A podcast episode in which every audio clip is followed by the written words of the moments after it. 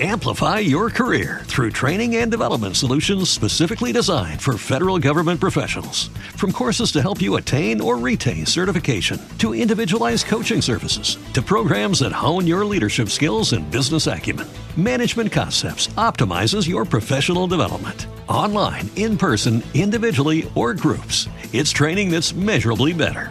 Learn more at managementconcepts.com. That's managementconcepts.com.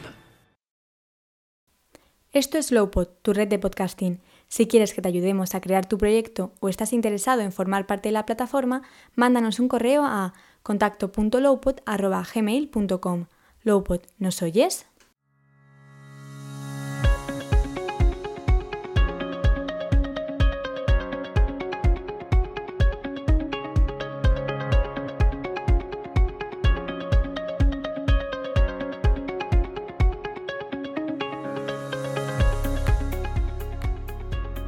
Hola y bienvenidos una semana más a vuestro programa, Los Cuentos del Sabio. Un programa de divulgación histórica para ti, un podcast con los temas más interesantes del pasado del hombre, un lugar de encuentro para todos y también, por qué no, un momento de tomarse un descanso y entretenerse mientras nos sumergimos en una gran aventura juntos.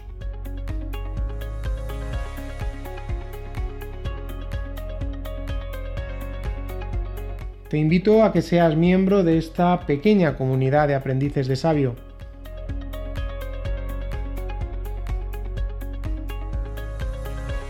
Y hoy ponemos el broche final del catarismo. Hablaremos de la cruzada, del curioso personaje que fue Simón de Montfort, de la batalla de Muret, de la muerte de Pedro I y cómo el sueño occitano desaparece entre las ansias de poder y la venganza de franceses y de Roma. Ajusta tus mejores auriculares, relájate y disfruta de esta historia. Empezamos.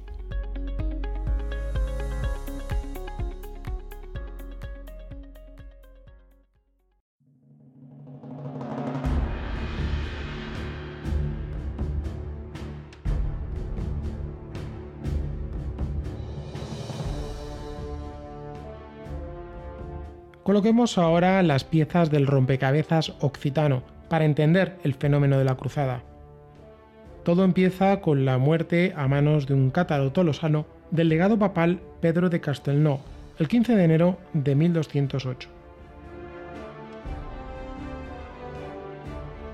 Inocencio III mueve ficha y hace un llamamiento a la cruzada, primero naturalmente al rey francés Felipe Augusto, y paralelamente hizo lo mismo con los varones franceses y los obispos del norte de Francia.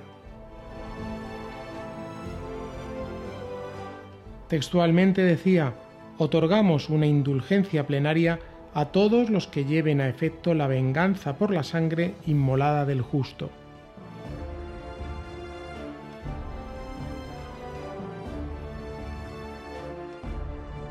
El resultado de este llamamiento fue la participación de los varones franceses, no así de su rey, que quedaron bajo autoridad suprema de Arnaud de Almary, abad del Cister y legado personal de Inocencio III.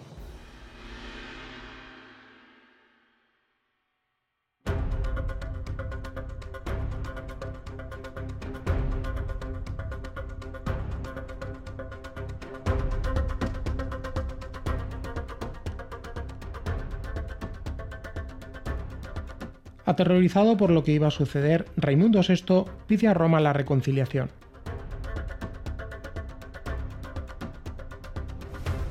El Papa le pide como garantía la entrega de siete castillos y una humillación pública como penitencia.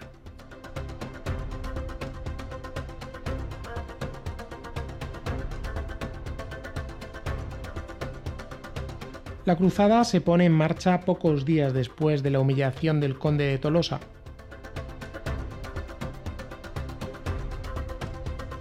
Se forman los ejércitos y en vanguardia iban los grandes señores franceses.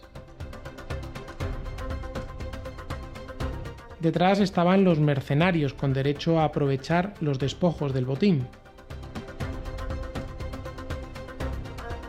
Y finalmente los villanos y los campesinos encargados de la intendencia y con ellos las mujeres encargadas de las tareas domésticas y no tan domésticas.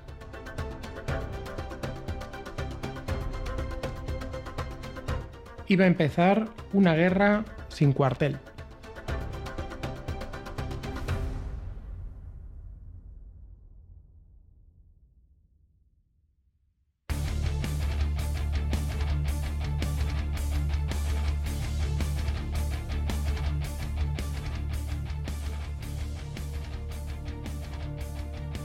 Los cruzados parece que tenían prisa en ir directo a sus objetivos, y el grueso del ejército llegó a la ciudad de Béziers el 22 de julio de 1209. Allí el obispo católico se dirigió a los católicos de la ciudad con la propuesta de que entregaran a los herejes, pero los burgueses del lugar dijeron que antes preferían morir como heréticos que vivir como cristianos.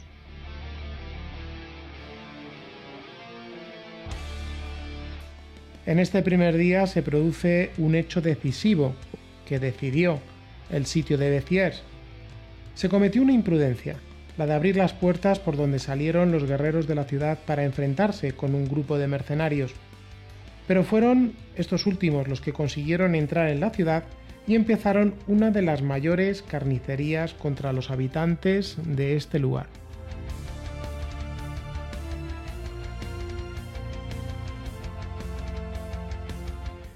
Parece ser que Arnaud de Almaric fue quien dijo la frase famosa de Matadlos a todos que Dios ya reconocerá a los suyos, respondiendo de esta manera a quienes le preguntaban cómo podrían reconocer entre la multitud de vecinos a los buenos y a los malos. Unas 15.000 almas de todo sexo, religión o edad murieron de la mano de los cruzados y después, después la recompensa del pillaje.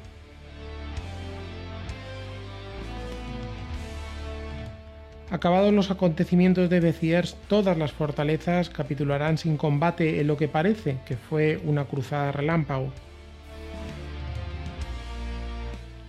Seis días más tarde se encontraron cerca de Carcassonne y aquí Ramón Roger, el señor de la ciudad, solicita la ayuda a Pedro I. Pedro se entrevista con los cruzados pero no consigue nada. La batalla se reanuda, pero la escasez de agua y el tiempo estival deciden la contienda. En un intento de negociación del vizconde, este cae prisionero el 15 de agosto y Carcassonne queda sin su señor y capitula. La suerte acompañó a los habitantes de la ciudad, pues pudieron salir sanos y salvos aunque dejaron todas sus posesiones y enseres. Sin embargo, su señor prisionero murió meses más tarde de disentería, según la versión oficial.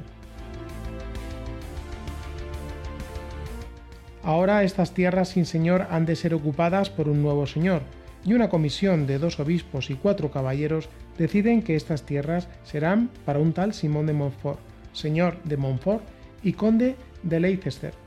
Así, este personaje se convierte en el nuevo dirigente de la cruzada contra los albigenses y a un tiempo nuevo vizconde de Béziers y Carcassonne.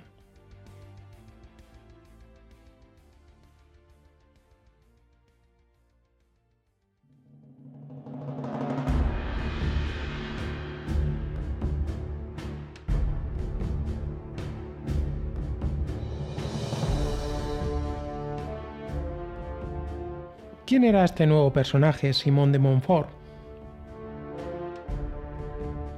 Para los occitanos, el hombre del saco del Languedoc. Para los catalanes, el malo, que mató al bueno de la película, que era Pedro I.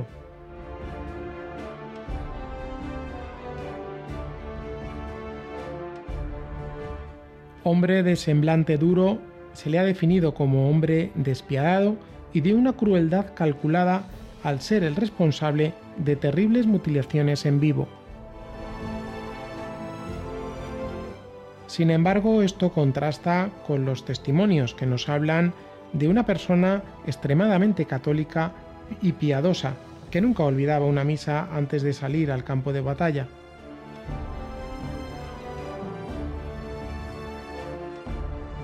Se cita también la fidelidad que procesaba hacia su mujer Alicia de Montmorency, y esto no era muy común entre los nobles medievales.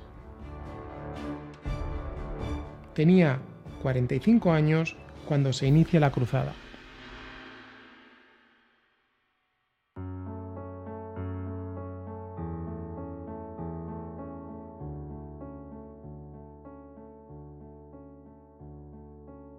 Simón de Montfort emprende una larga conquista de castillos. Los perfectos huían de estos y se iban diseminando hacia Cataluña o Lombardía. Tras la humillación de Raimundo VI y la capitulación de Carcassonne, el conde regresa a su ciudad. Los cruzados le exigen que tome medidas contra todos los herejes y simpatizantes.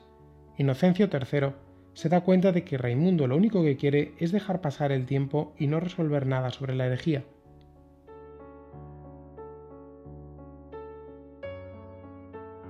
En noviembre de 1210 se convoca un concilio en Narbona, cuyos protagonistas fueron Raimundo y Simón de Montfort, y donde compareció Pedro I. Una vez más no hubo manera de convencer a Raimundo para que luchara contra los herejes, y el 6 de febrero de 1211 Raimundo es nuevamente excomulgado.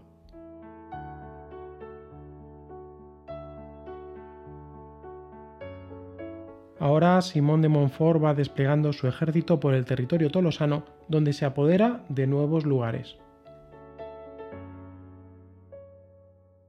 La fidelidad de la nobleza tolosana hacia su conde va a llegar a Simón de Montfort al asedio de la ciudad, pero la buena defensa de esta y la piña de su ciudad con el conde hace que Montfort levante el sitio.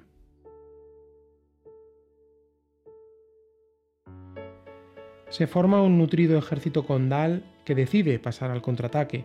Buscan asediar la ciudad de Castelnaudí, pero esta resistió fuertemente. El señor de Montfort continuó extendiéndose por el territorio de Tolosa de manera imparable. El 1 de noviembre, el conde de, Tolosa solo conservaba dos reductos, Tolosa y Montalbán.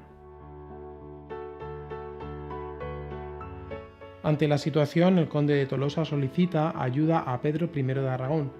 El rey accede a prestar esta ayuda y promueve la reunión entre el arzobispo de Narbona, Simón de Montfort y el mismo rey. Pedro pidió que se devolvieran las tierras de los cruzados, todas las tierras que habían conquistado y el levantamiento de penas hacia los nobles occitanos. Todas sus propuestas fueron rechazadas, entonces Pedro tomó una grave decisión recibir el juramento de fidelidad de Raimundo VI y de su hijo, al mismo tiempo que los señores de Foix, Comminges y Ver.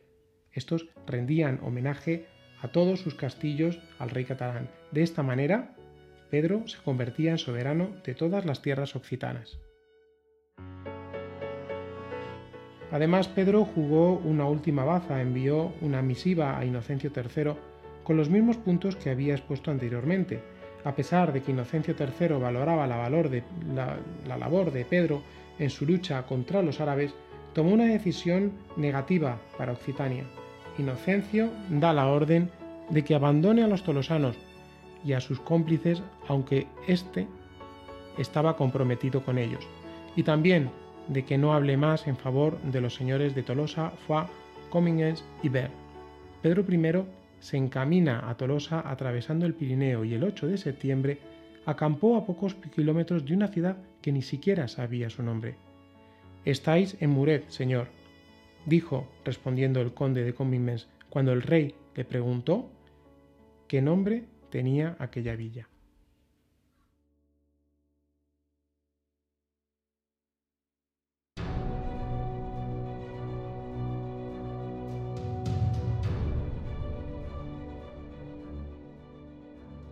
En Muret perdió la vida el rey Pedro I el Católico.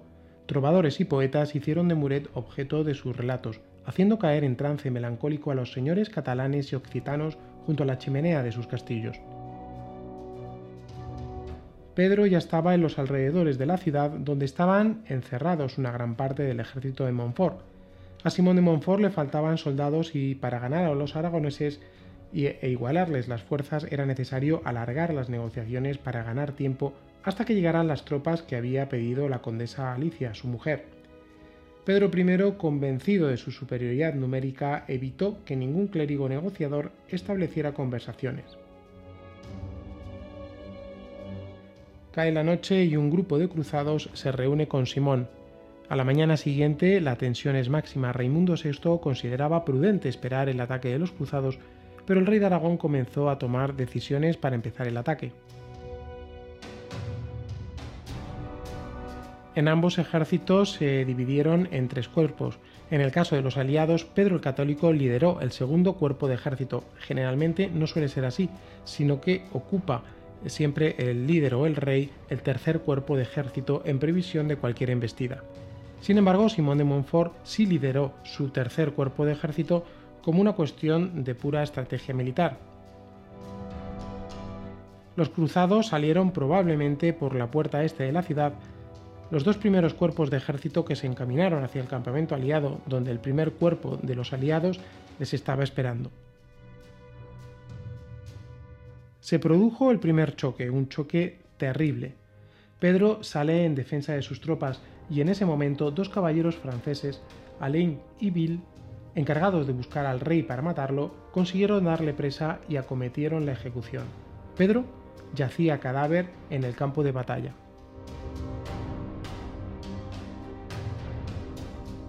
La noticia llega a Simón de Montfort, este aprovecha el desconcierto de las tropas catalanas sembrando el pánico. Raimundo VI huyó hacia Tolosa. Lo que iba a ser una batalla se convirtió en una matanza. Simón buscó el cuerpo sin vida del rey aragonés, el católico, el defensor de sus vasallos herejes, y cuando lo encuentra, su cuerpo desmonta del caballo y pronuncia un lo siento, su cuerpo fue entregado a los frailes hospitalarios de la Orden de San Juan de Jerusalén.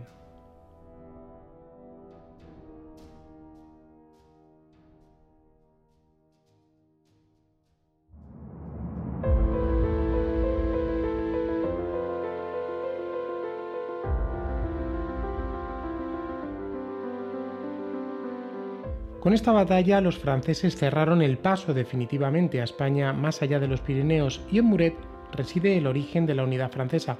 Muret es el fin del sueño occitano y el camino hacia la oscuridad.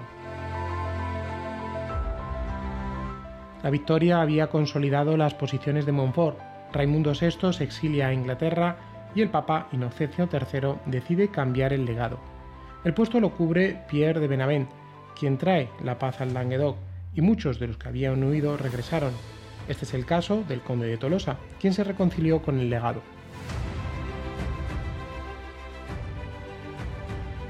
Además, Benavent trae la vuelta de Jaime, el hijo de Pedro, que había permanecido en Carcasón siendo educado bajo la tutela de Simón de Montfort y que ahora se convertirá en rey de la corona de Aragón, cuando éste tenga su mayoría de edad. Para consolidar la paz se convoca un concilio en Montpellier. Entre otras cosas se plantea quién debería ser el dueño de Tolosa y el Papa admitirá que los territorios de Tolosa, de Foix, de Comminges, de Bern se mantengan bajo administración de Simón de Montfort, pero nunca hacerlo rey de dichos lugares. Se convoca otro concilio en Letrán para la resolución final, se ratifica lo acordado en Montpellier, indicando además que Raimundo VI no podría volver a Tolosa y que debía hacer penitencia. El señorío absoluto es para Montfort, pero Felipe Augusto se asegura la anexión a Francia. Raimundo VII recibió los territorios de Narbona mientras su padre marchó a Cataluña. Raimundo VII provocó la revuelta de los tolosanos contra Montfort, Simón se tomó su venganza, haciendo arder su propia ciudad. Este acontecimiento alertó al señor de Montfort, que iba y venía por sus territorios con la intención de evitar una reconquista desde Cataluña.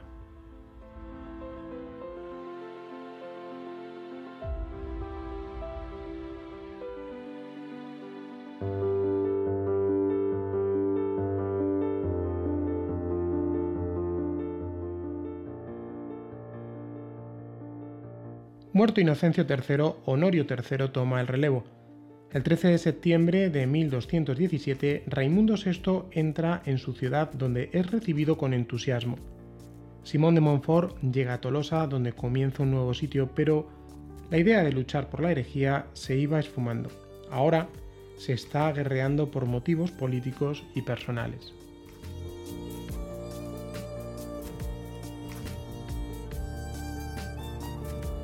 En el sitio de Tolosa una piedra lanzada por damas tolosanas aplasta el cráneo de Simón de Montfort, acabando con su vida.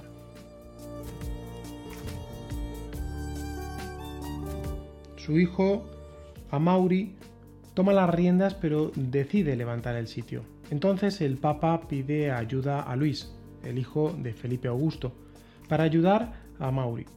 El resultado, la muerte de 5.000 personas, repitiéndose la masacre de Béziers, pero esta vez en los territorios cercanos a la ciudad.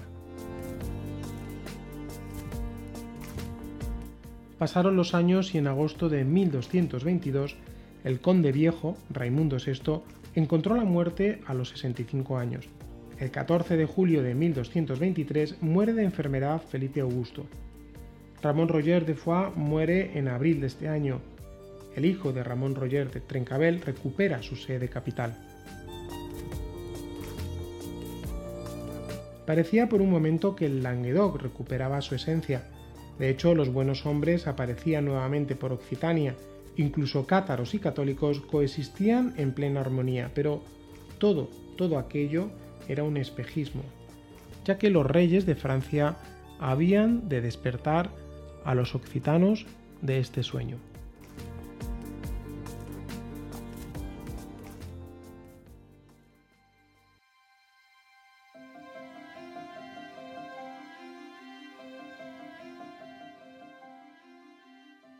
Amaury de Montfort renuncia al Languedoc y abandona todos sus posibles derechos a la corona de Francia.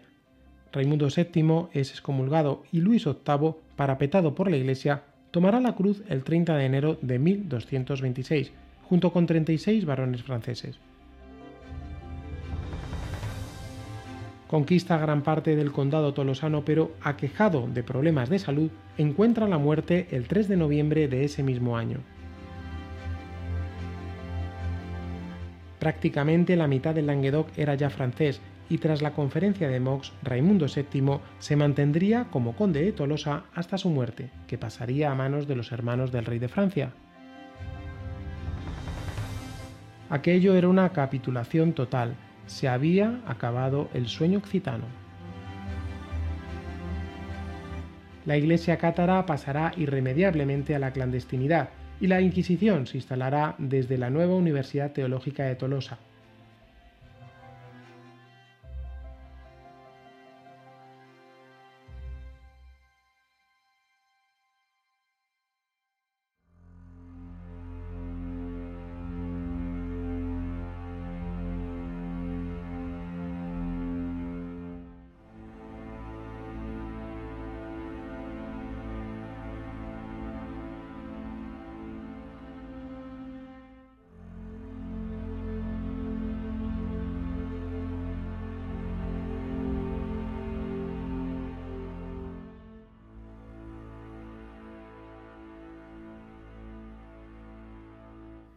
Monsegur representa el recuerdo de unos hombres y mujeres evocados como heréticos protagonistas finales de una epopeya cuya rendición fue honorable mediante la purificación de más de 200 personas al pie del POC de Monsegur.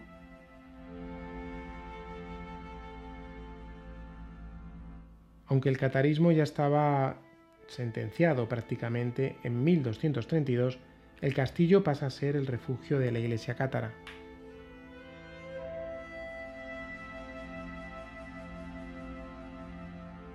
En mayo de 1243, Hugo de Acris, senescal de Carcasón, llega hasta el pie de la montaña y se inicia el sitio. Pero quizás por lo abrupto del terreno o por falta de control, los asediados consiguieron librar el cerco e introducir alimentos y tropas de refuerzo.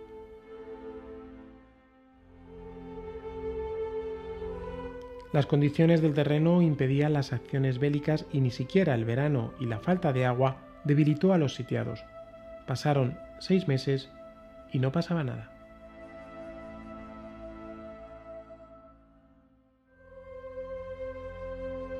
En el mes de octubre los franceses tomaron la iniciativa. Se decidió que había que establecer una cabeza de puente que pasara por una estrecha plataforma en la cresta oriental, y así lo hicieron, y causaron bajas por las piedras arrojadas. Además, Monsegur había quedado completamente sellado del exterior.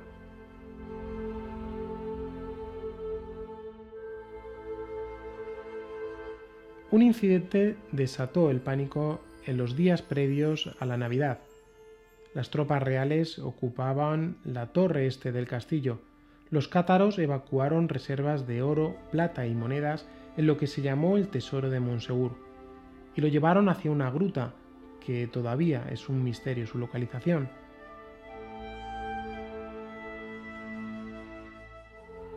Tras los sucesos se solicitó y se obtuvo una tregua de 15 días y se iniciaron las negociaciones.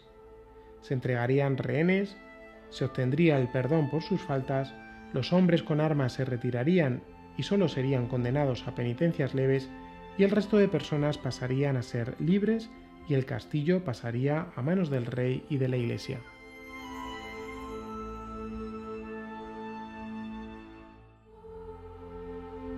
En estas dos semanas los perfectos distribuyeron sus, bienes y se prepararon para los terribles acontecimientos. El miércoles 16 de marzo, el senescal de Carcasón y el arzobispo de Narbona dieron las últimas órdenes destinadas a la evacuación del castillo.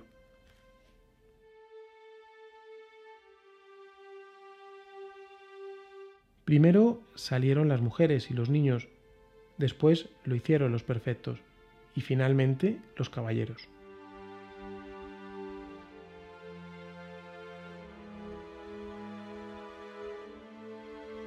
Cuando llegaron a la parte baja de la montaña se había instalado una barrera de troncos, detrás de la cual se fueron colocando los perfectos. Alrededor de 200 herejes que habían rehusado convertirse fueron quemados.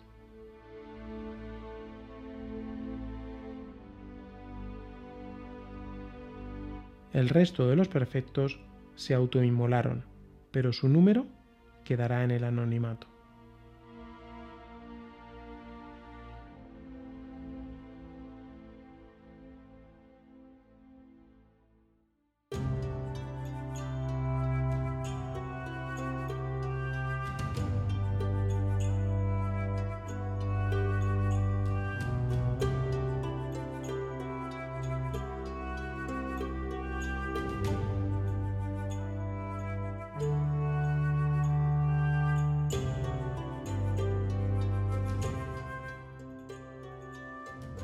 Aquí termina una historia que acaba en desgracia, en muerte, en tristeza, o tal vez no.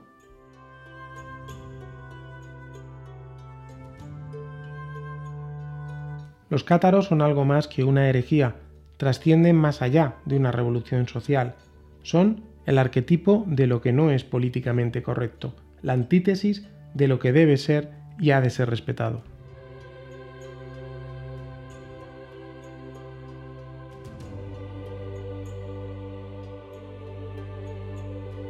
El mundo albigense abrió una herida en el orden impuesto, que podía haberse infectado por todo el cuerpo.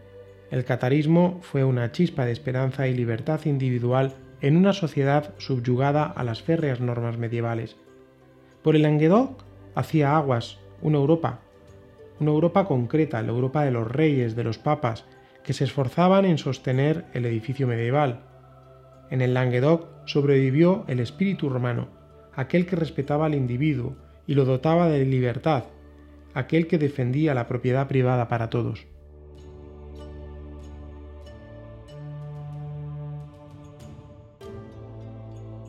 La fortuna no estuvo de su lado, ni en el lugar ni en el tiempo, y rodeado de los peores enemigos, dos reinos en expansión y una iglesia intolerante en sus ideas e implacable con el hereje.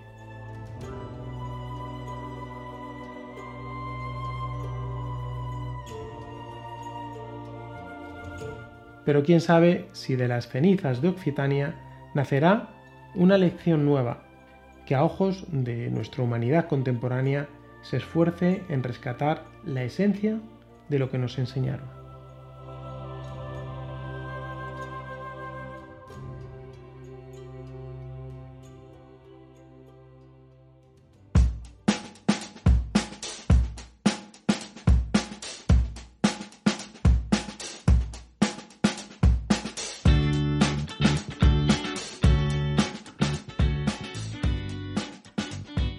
Y aquí me despido habiendo aprendido un pedacito de historia, disfrutando por contaros los hechos como yo los he sentido en mis lecturas y os espero en 15 días donde retrocederemos en nuestra máquina del tiempo para conocer un poquito de la historia y la cultura de los griegos. Un saludo y hasta el próximo podcast.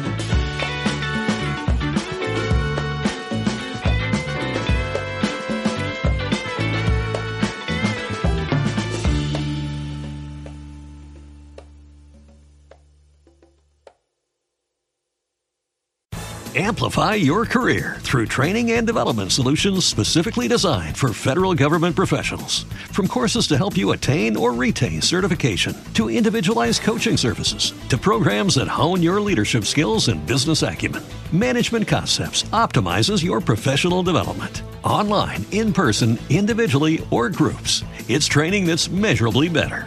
Learn more at managementconcepts.com. That's managementconcepts.com.